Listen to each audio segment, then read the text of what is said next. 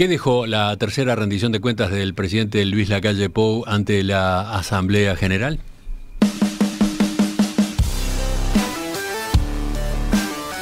Ese es el tema central de esta edición especial de la Mesa de Análisis Político en Perspectiva.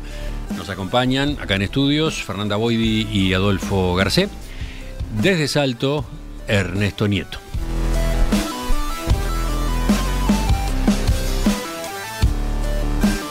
En su alocución, el presidente de la calle Pou realizó un repaso extenso de varios logros de su administración. Pero también, como le marcaron desde la oposición, omitió varios asuntos escabrosos para el gobierno. ¿Qué dicen ustedes a propósito de esta otra parte? Lo que no dijo y si debería haberlo dicho, que es otra discusión. ¿Quién empieza? ¿Ernesto? Sí, Arranco yo así, después los, los dejo y hablo, hablo poco. Primero, eh, el modelo que tiene el presidente de la calle Pou no va en sintonía con, con eso de reconocer demasiado lo que falta por hacer, como dice la letra de la murga. Este, hizo algunas menciones, mucho más, de, él utilizó la palabra desde un punto de vista humanista, pero no se refirió a políticas públicas en concreto que falten, y obviamente que no se metió en la boca del lobo. O sea, si alguien esperaba que hubiera un reconocimiento a errores cometidos por la designación de determinados cargos, léase Astesiano, obviamente que no lo iba a hacer, no lo hizo, no existió en su discurso, eh, yo no sé quién podía esperar que lo hiciera. Cosas que quizás sí podría haber dicho cuando, cuando, cuando hizo mención a políticas públicas. Bueno, el Ministerio del Interior está cambiando absolutamente toda su jerarquía, no solo la cúpula que dirige el Ministerio del Interior a nivel policial, sino también muchas jerarquías en el interior. No dijo nada. Yo creo que quizás hasta podría haberse apoyado en, en el hecho de que las políticas públicas también incluyen a veces cambiar a los titulares y, cambiar a los jugadores. No dijo nada. Como habitante del litoral, eh, esperaba que dijera algo de la situación que tenemos en Salto, Paysandú Río Negro Hoy, por ejemplo, salieron los últimos datos. Eh, el comercio y la industria local de Salto en los últimos cuatro meses descendió entre un 30 y un 35% su actividad, lo cual es muchísimo. El intendente de Salto ha quedado un poco solo en este reclamo porque al principio los dos intendentes blancos de Paysandú y de Río Negro también salieron muy fuerte con el reclamo de políticas de frontera y después obviamente hubo una alineación partidaria y, y dejaron decir. Y lo que a mí más me llamó la atención, que de verdad pensé que alguien, o que el presidente lo iba a anotar en su discurso, quizás para el cierre, o al principio, o que alguien se lo iba a hacer notar, es que no dijera absolutamente nada desde el punto de vista político de lo que significan los 50 años del golpe de Estado. Porque es el año, estamos transcurriendo de alguna manera el año de los 50 años del golpe de Estado, y el presidente le permitía abrir un abanico de esto que tanto muchas veces insiste Fito, ¿no? De componer en la democracia a partir del diálogo y demás. Y ahí, bueno, hasta los que no querían aplaudir, por lo menos hubieran tenido que estar tentados de, aplaudir. Y no lo hizo, me parece que le faltó. Simplemente se le escapó. Eh, a un buen cazador, alguna presa se le escapa. Muy bueno el punto de, Ernesto respecto. No, no se me había ocurrido, Ernesto, tenés toda la razón. El punto que mencionás sobre el año del golpe de Estado. Vuelvo a lo que decía hace un rato, al principio de todo, ¿no? El presidente es el principal garante de la calidad del debate público, es el principal responsable, no es el único, todos somos responsables, pero el principal, el que tiene mayor capacidad para influir en la opinión pública, para moderar o radicalizar un debate, es el presidente. Entonces hubiera sido muy bueno que el presidente convocara a que tengamos durante este año una discusión serena y madura sobre las causas del golpe. Eh, por supuesto que está a tiempo. Uno de los momentos en los que sí habló de debes estuvo en seguridad ciudadana, aunque claro, también lo hizo pero con un matiz, ¿no? Eh, destacó el descenso en los hurtos, avigiatos y rapiñas con respecto a las estadísticas del año 2019, pero admitió que todavía queda mucho por hacer, especialmente en materia de homicidios. Debemos aceptar que el delito de homicidio ha sido el más complejo en la lucha contra la inseguridad y es el que más nos ha costado y más le tenemos que dedicar. Sin perjuicio de eso, estamos un 2,8% más bajo que el año 2019. Los escucho. ¿Quién sigue? Fito. Muy bueno. Y este pasaje que, que, acabamos de escuchar, ¿no? Sobre los homicidios, quizás haya sido el único pasaje autocrítico, auténticamente autocrítico en todo el discurso. Eh, faltó autocrítica, hubo al menos tres asuntos, tres asuntos que no estuvieron presentes en el discurso y que forman parte de las discusiones, yo diría, en demasiados ámbitos, ¿no? El caso Astesiano.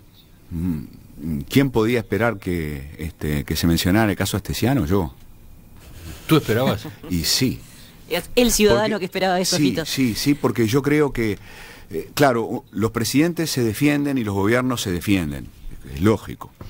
Las oposiciones critican y precisamos oposiciones críticas. No hay democracia sin alternancia, no hay alternancia sin crítica. Ahora, eh, todo, todo es mejor si tiene matices. ¿no? Si un gobierno se defiende con matices, es un mejor gobierno y le hace bien al debate público. Si la oposición critica, pero critica con matices, mejora la oposición y mejora la calidad del debate público.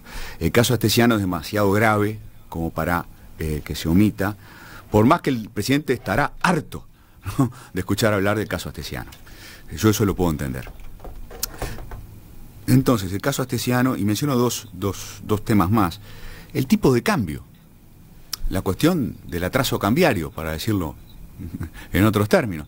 Eso se lo marcaron desde el Cabildo Abierto. Y Eh, sí. Lo marcó, por ejemplo, el senador Domenech. Y sí, este, es una preocupación no solo de la gente del campo, es una preocupación del empresariado en general. Entonces, eh, bueno, ahí el gobierno tiene un desafío muy, muy grande, ¿no? Muy grande. Este, entonces, que no se haya hablado del tema del tipo de cambio, a mí me sorprendió. Claro que los gobiernos no pueden hacer magia, pero desde agosto, si estoy bien informado, desde agosto del 2021, el gobierno, el Banco Central no interviene en el mercado de cambio. ¿Mm? Entonces, cierto espacio para la intervención, en teoría, hay. Eh, y es un reclamo, insisto, del empresariado en general, que forma parte de su propia constituency, de sus propias bases sociales. Y el tercer tema, que es una obsesión personal, como persona que vive, persona del interior, Ernesto, como yo, pero que vive en el centro, Bien en el centro. vivo bien en el centro, es el tema de la gente en situación de calle, ¿m? que, bueno, en ese final lindo que tuvo el discurso, emotivo, sensible que tuvo el discurso, cuando se menciona a los desamparados, yo creo que este país tiene que hablar más de los más desamparados de todos, que son las personas en situación de calle, donde se precisa un gran pacto nacional. Bien, eh, coincido con, con Ernesto en las cuestiones que, que faltaron.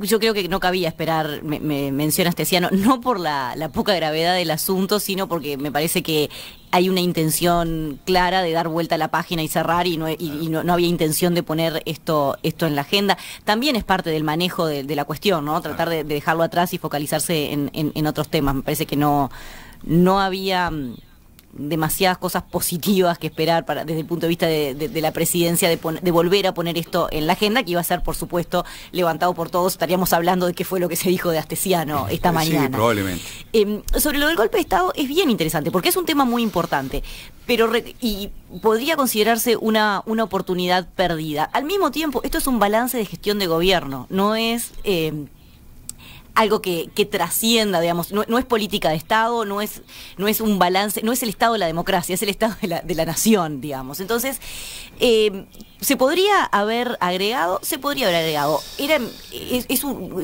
digamos, señalamos con rojo y en neón que faltó, yo no lo haría. Me parece que hu- hubiese sumado, pero no, no me parece que hubiese sido imprescindible estoy porque es un balance de gestión. Hubiera sumado, hubiera, Hubiera sumado, sumado. No, es, no era imprescindible, pero hubiera sumado. Sí.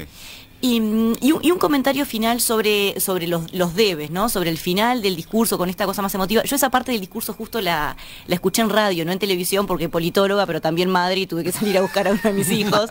Entonces, eh, Claro. encontré una radio que lo estaba, que lo estaba sintonizando.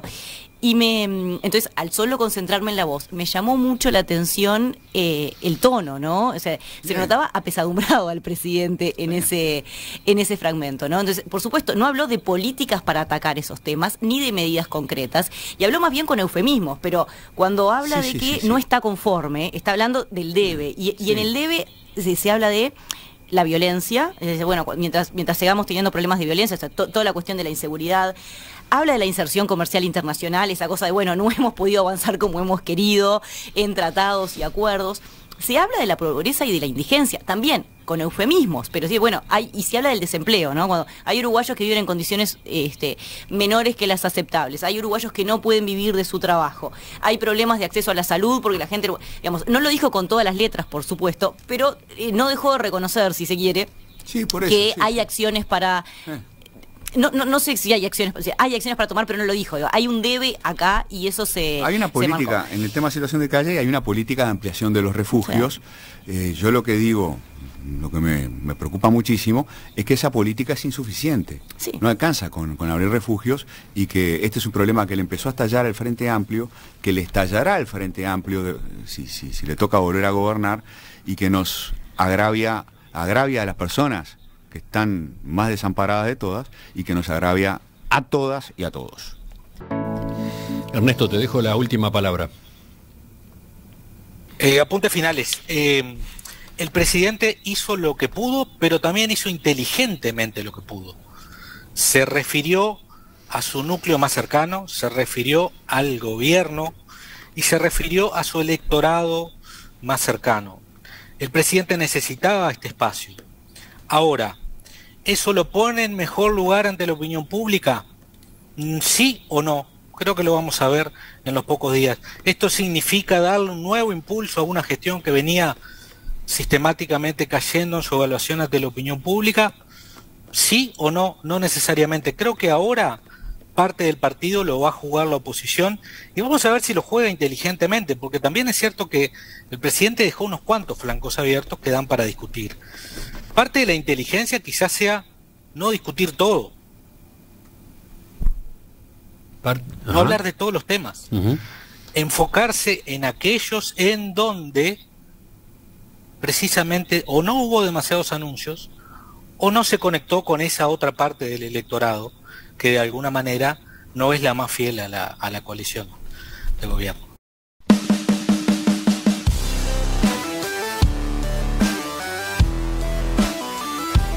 Fernanda Boidi, Adolfo Fito Garcés, Ernesto Nieto, gracias a los tres por acompañarnos en esta edición especial de la Mesa de Análisis Político. Un gusto. Gracias a Tim Viliano por la paciencia, un fuerte abrazo Ernesto, nos vemos pronto. Nos vemos.